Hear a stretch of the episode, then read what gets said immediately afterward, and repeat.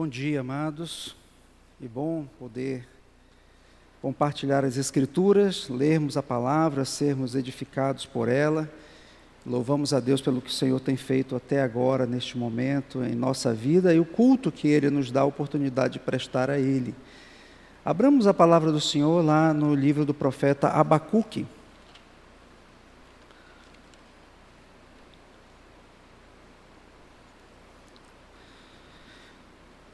Abacuque. Eu lerei inicialmente do capítulo 1, versículo 12, até o capítulo 2, versículo de número 5. Depois continuaremos mais um pouco mais à frente.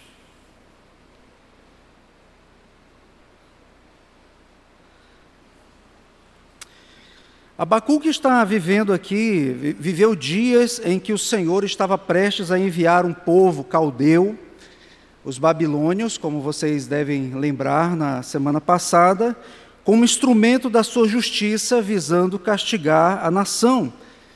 Aquela nação que outrora havia se comprometido com o Senhor de viver a sua aliança, havia se desviado dos caminhos do Senhor, servindo a outros deuses, e Deus então já, como havia dito, ele levantaria um povo caso o povo de Deus se desviasse de seguir os seus caminhos para ah, castigá-los.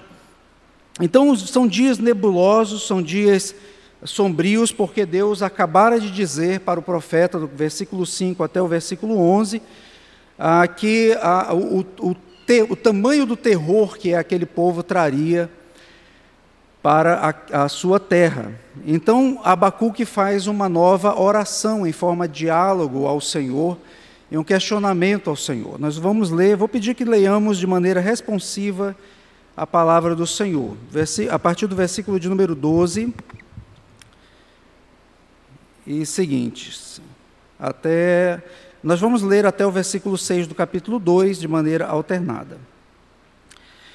Não és tu desde a eternidade, ó Senhor, meu Deus, ó meu santo, não morreremos.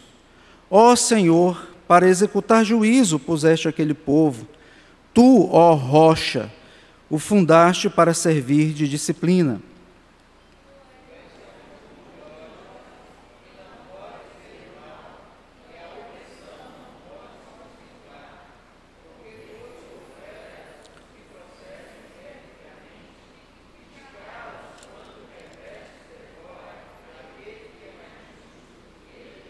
Por que fazes os homens como peixes do mar, como répteis que não têm quem os governe?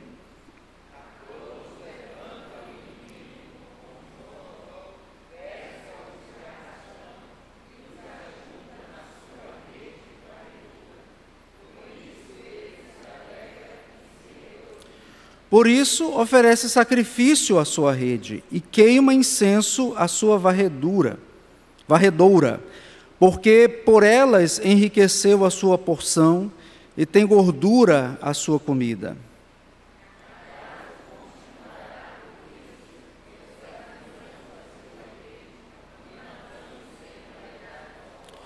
Por-me-ei na torre de vigia, colocar-me-ei sobre a fortaleza, e vigiarei para ver o que Deus me dirá e que resposta eu terei à minha queixa.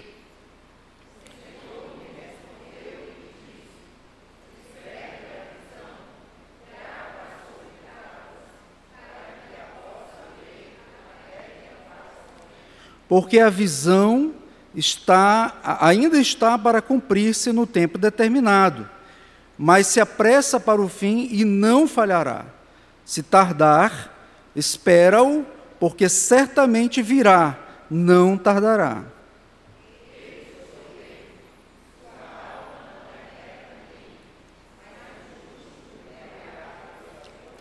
Assim como o vinho é enganoso, Tampouco permanece o arrogante, cuja gananciosa boca se escancara como o sepulcro e é como a morte. Para que não, é, é, que não se farta, ele ajunta para si todas as nações e congrega todos os povos.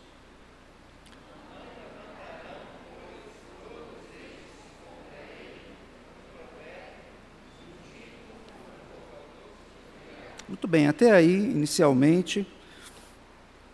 Ah, Abacuque agora coloca alguns, alguns questionamentos ao Senhor. Ele inicia os seus questionamentos, porque ele está aterrado com aquilo que ele está ouvindo da parte de Deus. Deus levantará uma nação ímpia para castigar ao povo de Israel. E não fazia muito sentido para Abacuque. Agora é interessante que nos dias de adversidade, Abacuque vai diante do Senhor e literalmente derrama sua alma em queixas diante do Senhor. Mas antes de colocar o versículo de número 13, que eu creio que é o ponto mais, a partir do versículo 13, os pontos mais chocantes, à, na, à vista da, da, crítica que ele faz ao Senhor, derramando a sua, a sua alma diante do Senhor, e depois Deus vai pastorear, claro, o coração de Abacuque. Ah, ele usa o nome, ele começa alimentando o seu coração, com aquilo que é da palavra do Senhor. Ele começa reafirmando a sua fé e dizendo à sua alma: Eu posso não compreender muito bem o que Deus vai fazer, mas nós não morreremos. Ele usa inclusive o nome pactual de Deus, Javé, Senhor. Ele recorda então a aliança divina, que é desde os tempos antigos que o Senhor Deus fez para com o seu povo. Por isso que ele pode ter certeza que não morrerá. Claro que ele não está falando de mortes individuais, porque certamente ocorreram e ocorreriam, mas da morte de um povo ou de um projeto de uma nação que carrega dentro de si a semente do próprio Cristo que viria no futuro como Salvador, como cumprimento da aliança do Pai, ali mostrando Cristo como Salvador do mundo. Então, a mesmo que o cenário tenha sido aterrorizador, o que Deus havia descrito até o versículo 11, ele sabia que Deus manteria a sua aliança. Ele reconhece ainda no versículo de número 12, e aquele povo irá de maneira feroz, virá de maneira feroz contra Judá, mas para executar a disciplina daquele que é a rocha, que não há variação ou sombra de mudança, que não vacila, cuja autoridade está acima das nações da terra, ou seja, ele reafirma a sua crença ou a sua fé na soberania do Senhor. Mas muitas vezes, amados, assim como o profeta, o nosso, a nossa fé está intacta. A nossa teologia, o nosso coração está intacto quanto aquilo que Deus é, o que Ele faz, mas o nosso coração vacila somos traídos pela, pelas ansiedades ou pelos medos do nosso próprio coração. Daí eles põem diante do Senhor o, a sua queixa, versículo de número 13.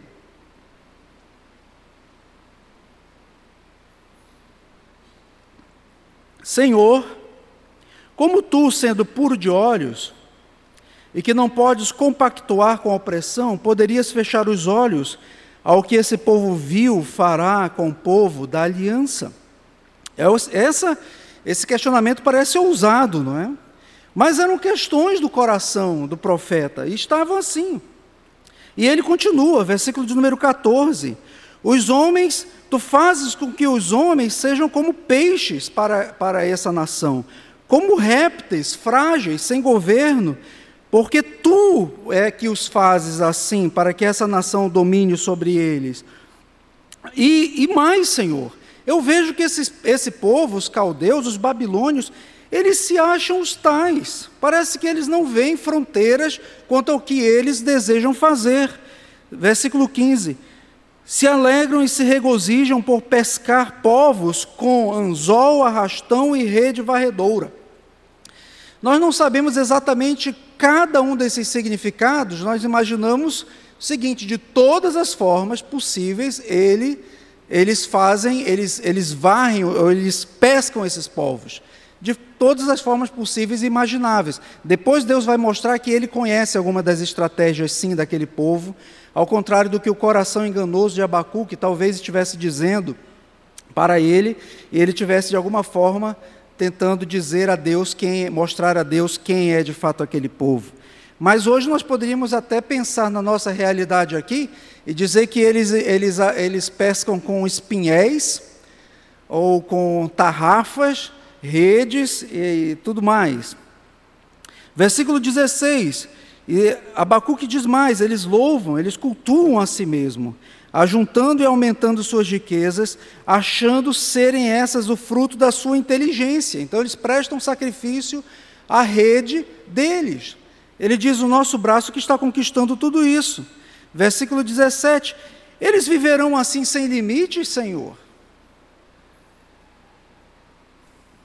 esvaziando as suas redes e aumentando o seu poder indiscriminadamente? Será que é isso mesmo?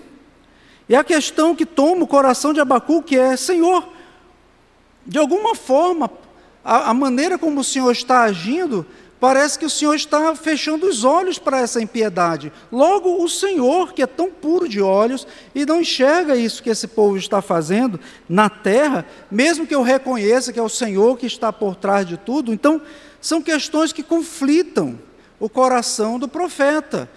Semelhante àquelas questões, como é que, como é que o mal prospera e ao mesmo tempo Deus, que não é o autor do mal, usa essas situações para fazer valer a sua vontade. São questões que conflitam o nosso coração, não a vontade de Deus. Então ele vai, no versículo de número 1 do capítulo 2, e diz que ele vai se colocar como alguém que está numa torre de vigia, num, num lugar de sentinela, para aguardar a resposta do Senhor à sua queixa.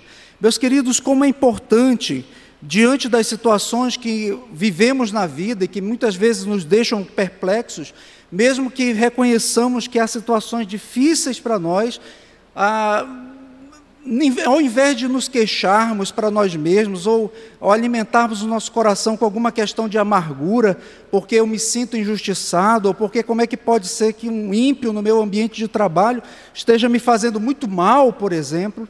Logo eu, que sou um servo do Senhor, estou, faz, estou vivendo de maneira correta diante do Senhor, e Abacuque nos mostra aqui quão importante colocar essas queixas, por mais duras que sejam diante do Senhor, mas expor o seu coração, abrir completamente, ser transparente diante do Senhor.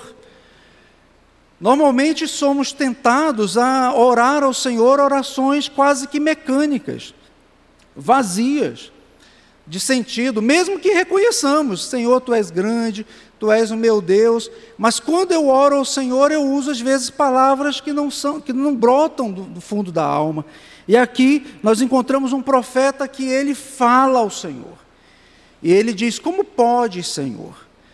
E se você ler, por exemplo, o Salmo de número 13, depois você pode olhar, ah, e outros salmos, chamados Salmos de Lamento, nós encontramos ali homens de Deus, servos do Senhor, que trazem questionamentos sérios diante do Senhor. E, e, o profeta, então, ele vai para aquele lugar e ele compara aquele lugar a um lugar de sentinela. Eu vou ficar aqui atento para ver o que, que Deus vai mandar por um mensageiro, qual a mensagem do Senhor que vai chegar ao meu coração. E como é difícil, como deve ter sido difícil para Abacuque aguardar no Senhor pela resposta. Normalmente nós queremos respostas imediatas às nossas queixas. Normalmente nós queremos que o Senhor nos diga e nos responda logo. E Deus vai ao encontro do profeta Abacuque, versículo de número 2, e diz assim: que o Senhor o respondeu, dizendo: escreve a visão, grava sobre tábuas, para que possa ler até quem passa correndo. Então o Senhor ordena ao profeta que escreva em letras grandes, como se fosse um grande outdoor, para que não restasse dúvida do que ele faria, do que ele estaria pronto para fazer. E o versículo de número 3 diz que, o, é, que ele fará cumprir aquilo que ele havia dito nos versículos 5 e 6 do primeiro capítulo, que diz assim: Olhai entre as nações, Vede entre as nações, olhai, maravilhai-vos e desvaneceis, porque realizo em vossos dias obra tal que vós não crereis, quando vos for contada, pois eis que suscito os caldeus, nação amarga e impetuosa, que marcham pela largura da terra para apoderar-se de moradas que não são suas, e esse povo virá contra vocês. Escreve, coloque essa visão que eu, eu farei cumprir, ela virá e não falhará. Então, a exortação ao profeta, versículo de número 4, é uma exortação carinhosa, eu diria até que pastoral de Deus ao profeta, dizendo: para que ele não haja para que ele não seja tomado de soberba, confiando em seu próprio entendimento, semelhante até mesmo aos caldeus que confiavam na sua própria estratégia, no seu próprio entendimento. Porque às vezes, por mais que não compreendamos certas situações, a nossa mente quer tentar de alguma forma achar a saída e dizer: eu não preciso de Deus, eu sou suficiente para encontrar todas as saídas. E, de certa forma, mesmo na sua oração, abrindo seu coração, o Senhor detecta isso no coração de Abacuque.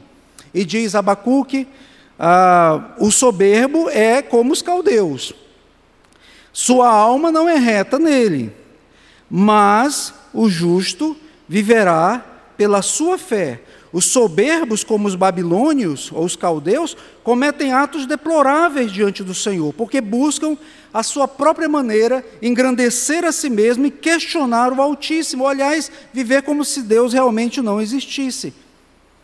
E Paulo cita esse texto, não só uh, Paulo cita duas vezes o versículo de número 4, principalmente a última parte, uh, lá em Romanos 1,17 e Gálatas 3:11, também o escritor de Hebreus cita esse texto, mas Paulo utiliza para deixar claro que o homem de Deus deve viver pela fé, pelo que lhe foi imputada, pela que lhe foi imputada ou colocada sobre ele pela justiça, que, uh, pela graça de Cristo, e que ele assume então a justiça que Cristo conquistou na cruz. Isto Paulo fala tanto em Romanos 1,17 quanto em Gálatas 3,1, principalmente Gálatas 3,1. E nesse sentido, claro que poderíamos aqui dizer que Deus está exortando o seu profeta não apenas a, a, a, não confiar no seu entendimento, na sua autoconfiança, mas exercitar a sua fé no Deus que rege a história e as nações, no Deus que sustenta a sua aliança, no Deus que faz o seu povo justo. Claro que essa justificação aqui é vista ainda de maneira embrionária, mas a fé que o povo deveria ter que Cristo de fato viria, os, os, os fazia, fazia deles justos diante do Senhor, e eles deveriam então viver na fé de que ele, o que eles não estariam vendo, a, a fé vivendo naquilo que eles não estavam vendo propriamente diante dos seus olhos, mas confiando que o Senhor está movendo a história nos bastidores. Tanto em Romanos quanto em Gálatas, Paulo exorta a que não se confie nas obras da lei e em qualquer outro esforço humano para a salvação, mas confiar unicamente nos méritos de Cristo. E como eu falei de forma ainda embrionária, Deus está exortando o profeta que confie em mim. Não haja como os soberbos. Não busque, não confie no seu, no seu próprio entendimento. Saiba que eu sei, sim, de quem é, quem, quem é esse povo. Um soberbo, ele confia em si. Ele é arrogante a, a, e, ele, e ele procura, de alguma forma, resolver as suas próprias questões. Mas aí, o Senhor mostra para o profeta que se o profeta diz aqui, Senhor, como é que pode um povo tão ímpio vir sobre nós? Será que o Senhor não está vendo isto? E Deus vai dizer para o profeta: Estou sim, meu filho. Eu sei exatamente quem é esse povo. Eu sei muito melhor do que você quem é esta nação.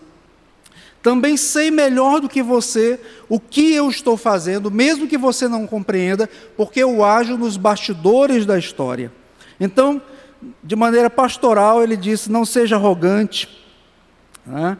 ah, achando que sabe mais do que eu, como parece, como soa as palavras do versículo de número 13 do capítulo 1 eh, de ali em Abacuque, achando que sabe mais do que eu. Viva pela fé. Você confia em mim? Então Deus demonstra os cinco ais aqui do profeta ah, para o profeta. Essa expressão, ai, é uma expressão realmente de desolação. de tristeza.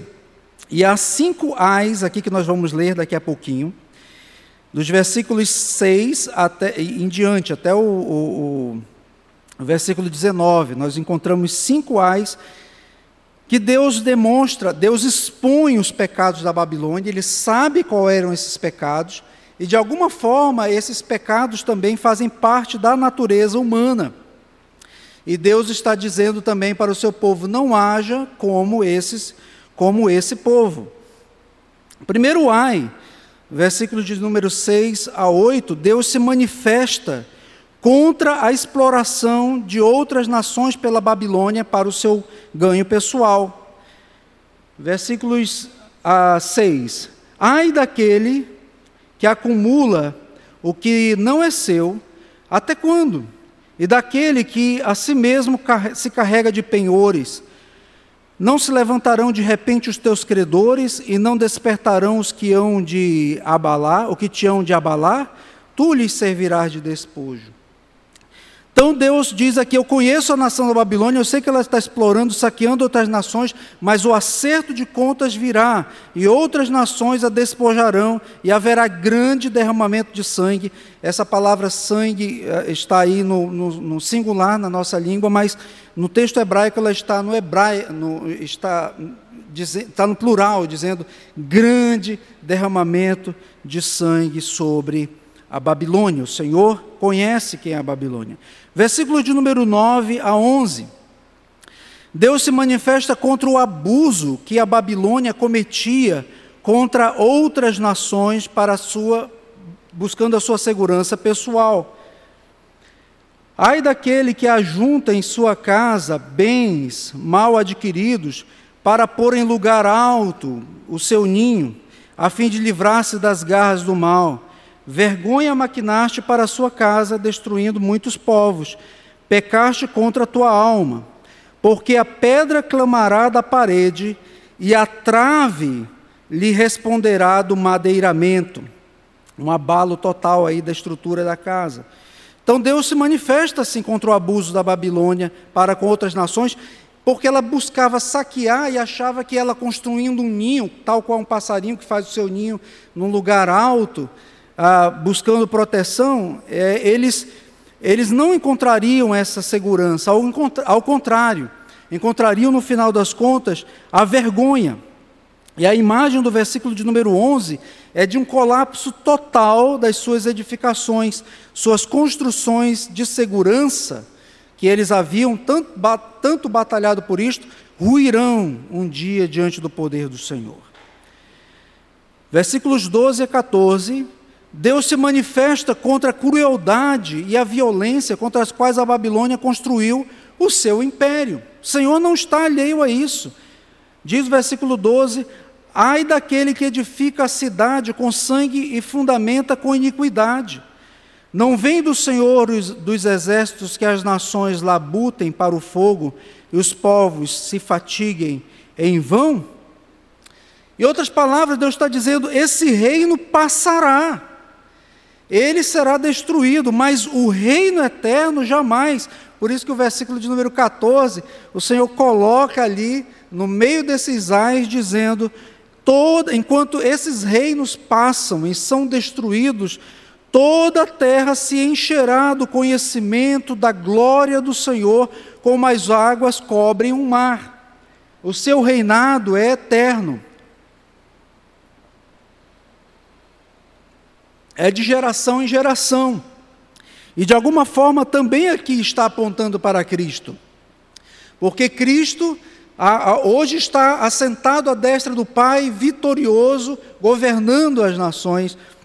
Mas aqui o conhecimento da glória do Senhor está na terra e ah, de forma alguma Abacuque poderia pensar que aquela nação, mesmo que o Senhor reconhecesse o seu poderio, a sua crueldade, estavam não só alheios à vontade de Deus, mas estavam também debaixo do seu poder, porque o Senhor é muito mais poderoso do que qualquer nação. Versículos 15 a 17. Deus se levanta contra a imoralidade da Babilônia. Diz assim: Ai daquele que dá de beber ao seu companheiro, misturando a bebida ao seu furor, e que o embebeda para lhe contemplar as vergonhas. Será farto de opróbrio em vez de honra. Bebe tu também e exibe a tua incircuncisão.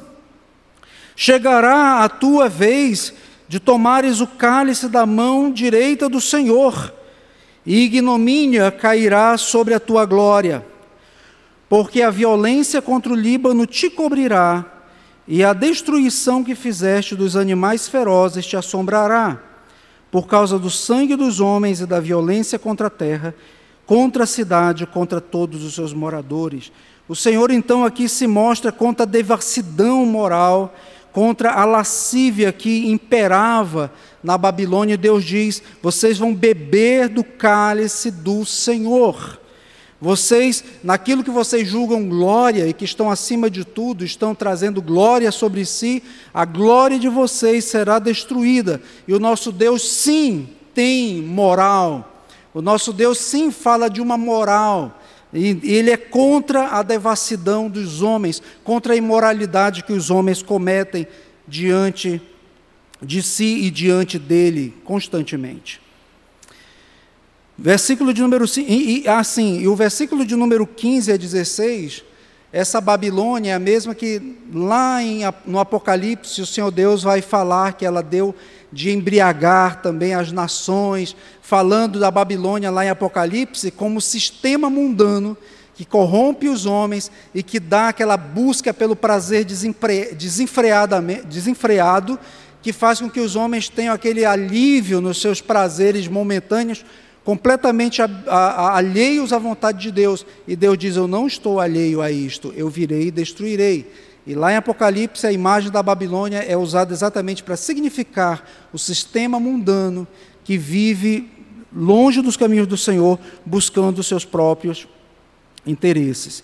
E note que isso vai numa crescente e culmina com aquilo que está no versículo de número 18.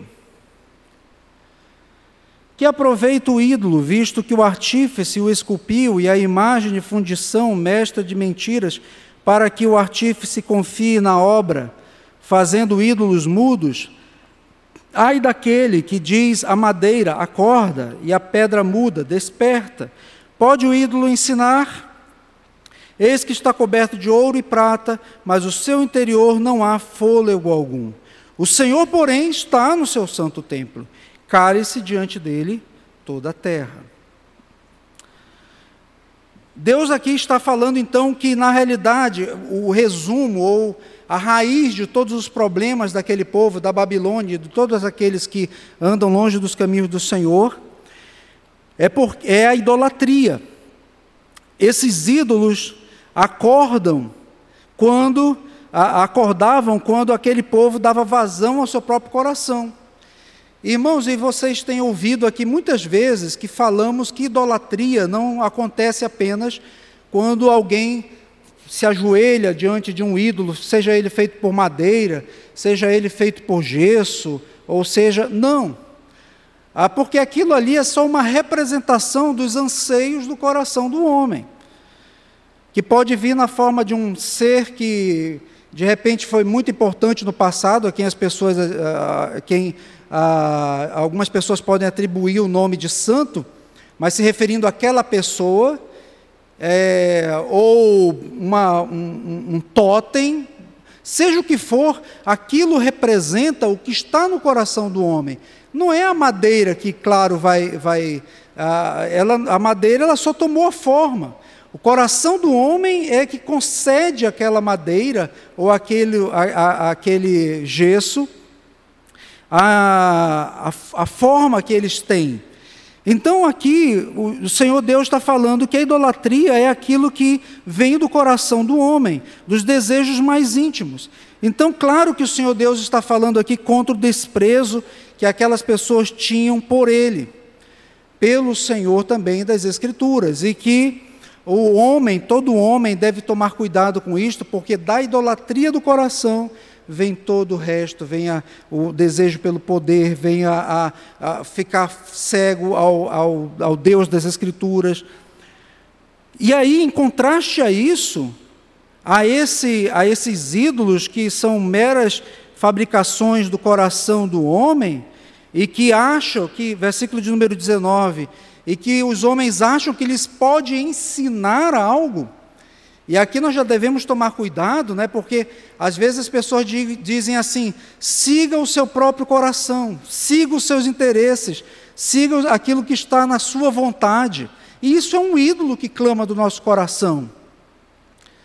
O que nós, como servos do Senhor, devemos fazer é nos curvarmos ante aquele que é todo-poderoso e que diz no versículo 20: O Senhor, porém, está no seu santo templo, e aqui não é o templo ah, propriamente ali de Jerusalém, mas é o universo, a ordem criada. O Senhor está no seu santo templo, o Senhor está nos céus e cuida e administra todas as coisas e tem a palavra final, ele tem a sua verdade expressa nas Escrituras. Por isso que ele diz: cale-se diante dele toda a terra. Se Abacuque pudesse, se Abacuque podia de alguma forma ouvir o seu próprio coração e ficar alarmado ali, na, na, ouvindo o seu coração, depois, claro, no capítulo 3 ele vai ficar alarmado com o que ele ouviu do Senhor. Mas ali, né, pensando, Senhor, mas esse povo tá, vai, ele é um ímpio, vai, vai se levantar contra nós, Deus diz: Abacuque, o justo viverá pela fé. Eu conheço todos os pecados desse povo, posso colocá-los alguns para você, e eles buscam o seu próprio, seguir o seu próprio coração. Você não, Abacuque. Você deve ter plena consciência que eu continuo no meu santo templo. Cale-se, não só nas suas colocações, mas cale-se diante dele toda a terra. E como os homens, às vezes, irmãos, precisam, como nós às vezes precisamos colocar isso, falar isso para nós, que o Senhor Deus tem o controle de toda a situação, mesmo por, por mais adversa que elas se nos apresentem. O Senhor Deus tem a palavra final e Ele nos guia pela Sua santa palavra, di, diante da qual nós devemos nos calar diante da qual nós não podemos, de alguma forma, questionar, mesmo que nós não entendamos, mesmo que nós não compreendamos certos detalhes ou por que, que o Senhor Deus o fez, mas o Senhor continua reinando no seu santo templo. Cale-se diante dele toda a terra. Não seguindo os, as vozes e opiniões do coração ou do coração de outros. A palavra de Deus é uma só, diante da qual o meu coração deve quietar-se, ouvi-la. Se ouço o meu coração, as minhas vontades, diante de qualquer crise que venha sobre a minha vida, eu estou sendo idólatra. Tal qual Babilônia. Com isto, o Senhor diz ao profeta: Sim, Abacuque, eu sei os pecados da Babilônia, e eu não, a, não isentarei de seus pecados. Ela será destruída, ela passará. Eu cobrarei dela as suas responsabilidades, inclusive pelo fato dela julgar ou dela ser instrumento de justiça minha sobre Judá. Eu acertarei contas com ela.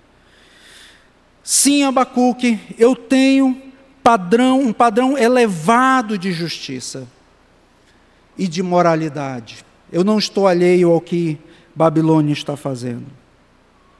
E por último ele diz: aprenda então, Abacuque, retornando aqui, lá no versículo de número 4. Entenda então, Abacu, aprenda então, Abacuque, a viver pela fé e a confiar em mim em todo o tempo, não importando as circunstâncias. Que aplicações nós poderíamos fazer aqui, amados, diante desse texto tão, ah, tão marcante? Primeiro, nós devemos expor ao Senhor com honestidade, com transparência, as nossas dúvidas e os questionamentos do nosso coração. Essas orações como a de Abacuque, são orações inspiradas por Deus. Elas trazem palavras fortes, mas elas são, de certa forma, também modelos. Nós temos nos salmos, por exemplo, salmos de lamento, que eram orações. Nós temos salmos onde o salmista está tão indignado que ele faz uma oração imprecatória, que significa uma oração dizendo: Senhor, pega os filhos desse povo aí que se levanta contra ti e esmaga-os contra a pedra. São palavras fortes.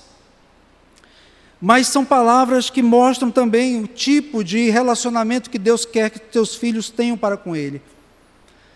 Eu sei que nós vivemos dias daquele chamado politicamente correto, algo terrível que tem destruído até mesmo a nossa linguagem. Mas Deus quer que sejamos para com Ele transparentes, claros, de fato, não, não para maldizê-lo, mas expor as nossas questões diante dele. Há um texto eu não pedi para você ler nenhum outro texto a não ser este que eu vou pedir para você abrir lá em Jeremias, para você ver como Jeremias foi assim, como assim como Abacuque. Jeremias até muito mais, porque o livro dele é maior, então. Mas veja como ele tratou, como ele falou para com Deus, mas veja também o tom pastoral, porque mesmo que sejam duras as palavras que o Senhor Deus disse a Abacuque, o Senhor Deus estava ali corrigindo, dizendo assim: peraí, Abacuque, Jeremias capítulo 15. Espera aí, Abacuque, calma lá, calma aí, preste atenção, cuidado, você pode questionar sim, mas sobretudo lembre-se que eu sou o Senhor. E isso, nisso Abacuque entrou, é, encontrou consolo, como nós veremos no domingo, no domingo seguinte, no capítulo 3. Jeremias 15, 17 a 21. Os versículos anteriores também falam, uma, tem uma parte de a oração de, do profeta e a resposta de Deus. Mas olha aí Jeremias 17, 15, perdão. 17 a 21. Olha o que Jeremias fala para Deus. Nunca me assentei na roda dos que se alegram, a partir do versículo 17. Nem me regozijei. Oprimido por tua mão, eu me assentei solitário pois já estou de posses das tuas ameaças. Por que duras a minha dor continuamente? Por que dura a minha dor continuamente? E a minha ferida me dói e não admite cura? Agora é chocante isso que Jeremias falará aqui. Serias tu para mim como ilusório ribeiro, como águas que enganam? Irmãos, se parássemos aqui, nós diríamos: onde é que está a fé de Jeremias? Claro que Jeremias estava colocando aqui a sua perspectiva diante dos sofrimentos pelo amor e pela causa de Deus. De muitas vezes se sentir solitário, de muitas vezes se sentir abandonado, de não ter um ombro amigo, porque a nação estava ímpia, o que saía da boca de Jeremias era, eram palavras duras de destruição. Aí diz o Senhor: Portanto, assim diz o Senhor: se te arrependeres, eu te farei voltar e estarás diante de mim. Se apartares o, pre o precioso do vil, serás a minha boca, e eles se tornarão a ti, mas tu não passarás para o lado deles.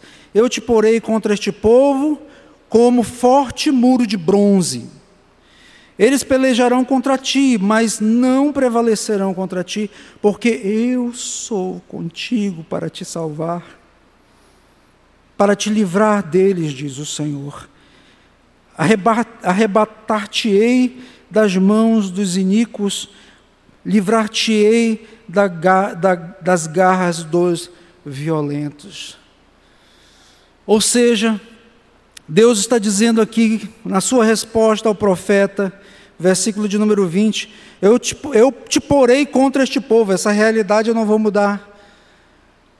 Você tem uma, um chamado para isto, mas eu te protegerei, eu estarei contigo. Percebe, irmãos, as questões íntimas do coração de Jeremias são colocadas diante do Senhor, mas nós temos um Deus que se compadece nas nossas fraquezas também. Assim como, voltando lá para Abacuque, o Senhor quando Abacuque diz: Senhor, tu és tão puro de olhos, não podes contemplar o mal nem a opressão, porque pois toleras essa pessoa que esse, esse povo que perfidamente vai se levantar contra nós, Senhor. Que são tão cruéis quanto o Senhor descreveu dos versículos 5 até o versículo 11, Senhor.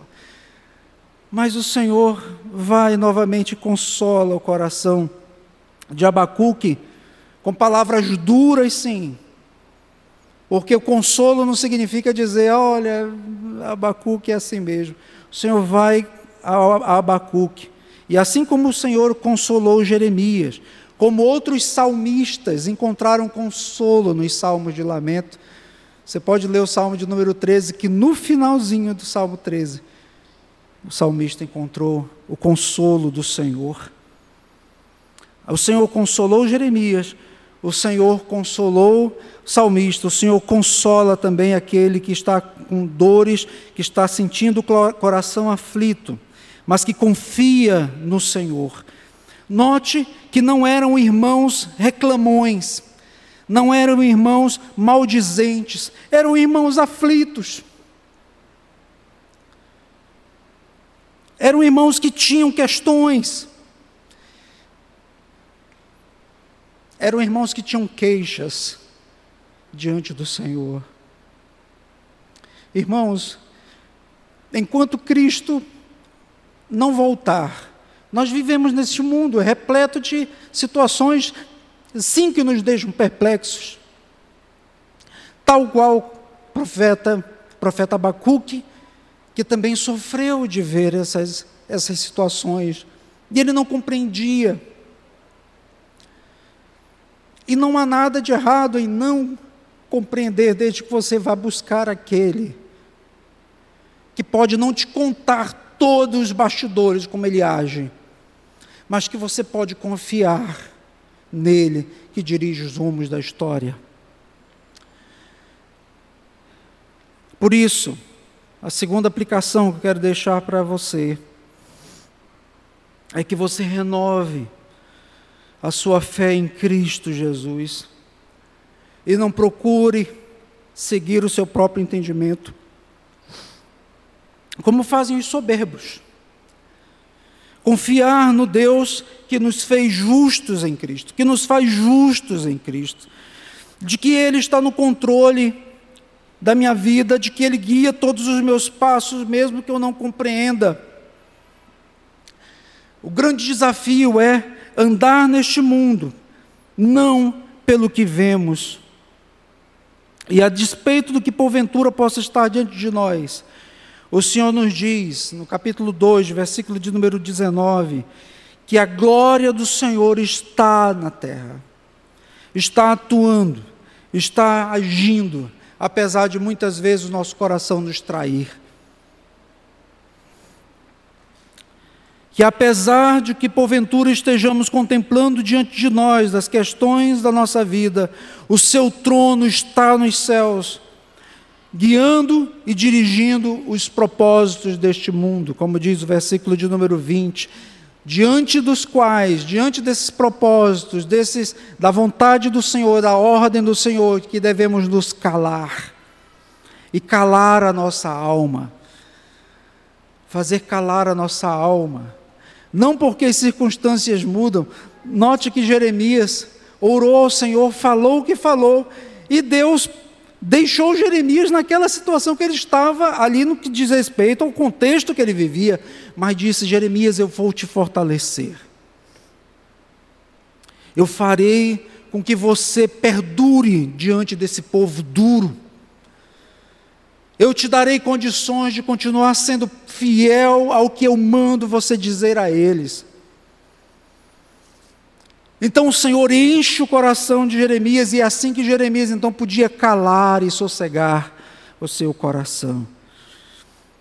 Mas, além disto, hoje, nós somos muito privilegiados, porque Abacuque via Cristo como algo que viria, ele confiava assim na promessa do, de Deus que Cristo viria, mas algo distante ainda, que ainda iria se cumprir Hoje nós temos a visão completa.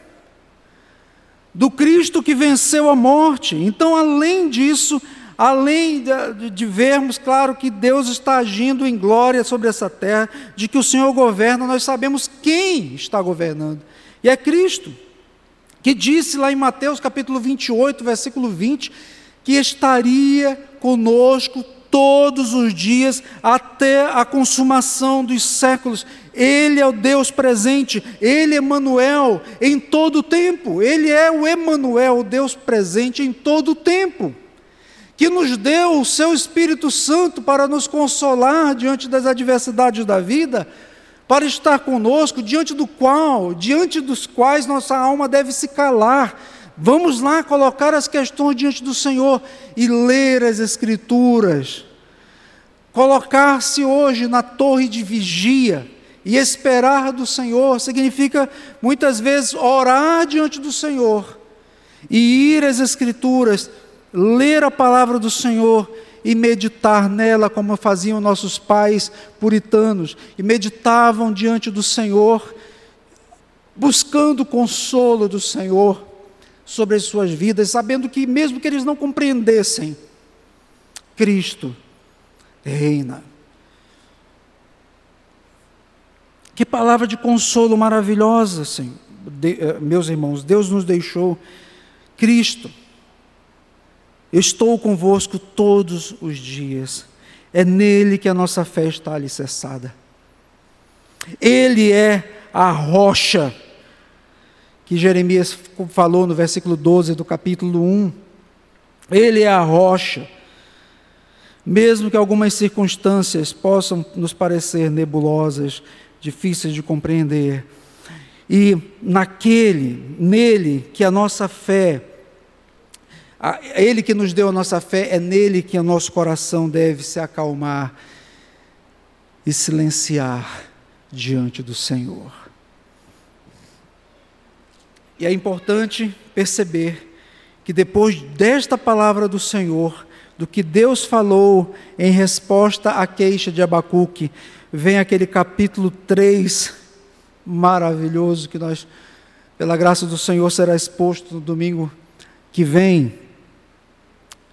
Quando Abacuque diz: Senhor, eu, ou, eu tenho ouvido, Senhor, as tuas declarações.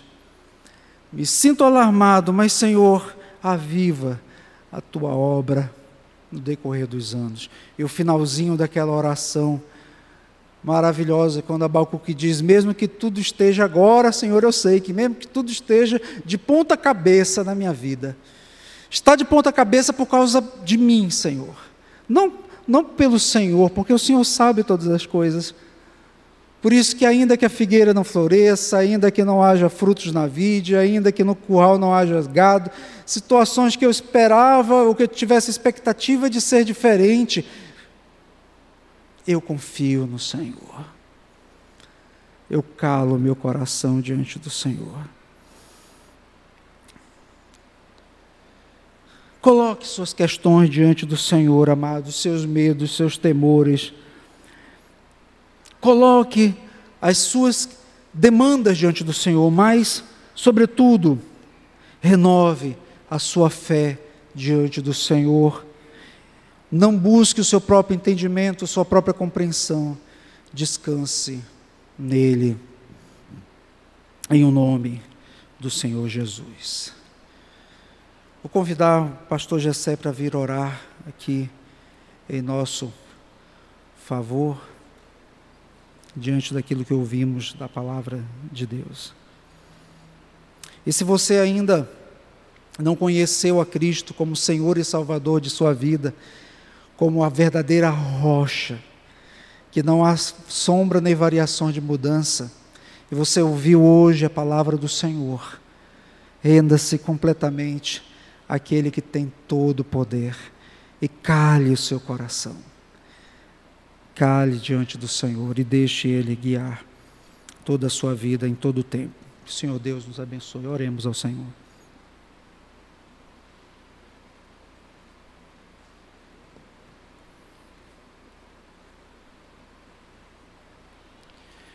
Senhor Deus,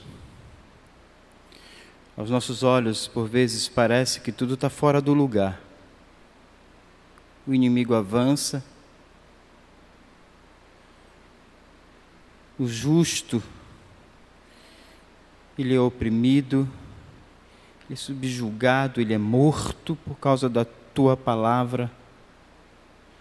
A fome, miséria, dor. Olhamos esse quadro, ó Deus, e perguntamos por vezes onde tu estás. Mas como nós ouvimos hoje, o Senhor está no seu santo templo. Acalma a alma. Aquieta-se. Tudo está ocorrendo conforme o seu propósito. Pois, como a tua palavra nos ensina, a semelhança de uma mulher que está para dar à luz, as dores se aumentam. E, ó Deus, nós estamos vivendo este momento. Até o dia do Senhor, as dores irão aumentar e se tornar cada vez mais próxima. Por isso, ó Deus, a semelhança daquele profeta, também eu te peço, ó Pai, ser conosco aumenta-nos a fé, nos faz compreender, nos faz descansar. Porque, como nós ouvimos hoje, haverá dias, e assim diz a tua palavra, haverá dias, ó Deus, que a figueira não florescerá. Haverá dias em que não haverá gado, alimento, mas no tocante a nós, confiamos no Senhor. Porque o justo não vive pelo que vê, o justo vive pela fé. Por isso, Deus nos ajude os dias se aproximam. O inimigo avança. Mas o Senhor governa. Muito obrigado Deus porque a tua palavra ela não não esconde a verdade. Mas em meio a esta verdade que vemos, a tua palavra também nos traz o consolo da redenção em Cristo. Nós não somos desse mundo. Somos como peregrinos em terra estranha. Estamos aqui de passagem. Por isso, ó Deus, eu te louvo, porque podemos sentir estas coisas. Porque aprove ao Senhor, pelo teu divino Espírito, nos revelar a tua verdade, que é Cristo Jesus, o nosso Senhor. E é nele que oramos, por ele vivemos, nele cremos, e por ele também morremos. Muito obrigado a Deus por estas verdades. Nos ajude. Eu oro em Cristo Jesus. Amém.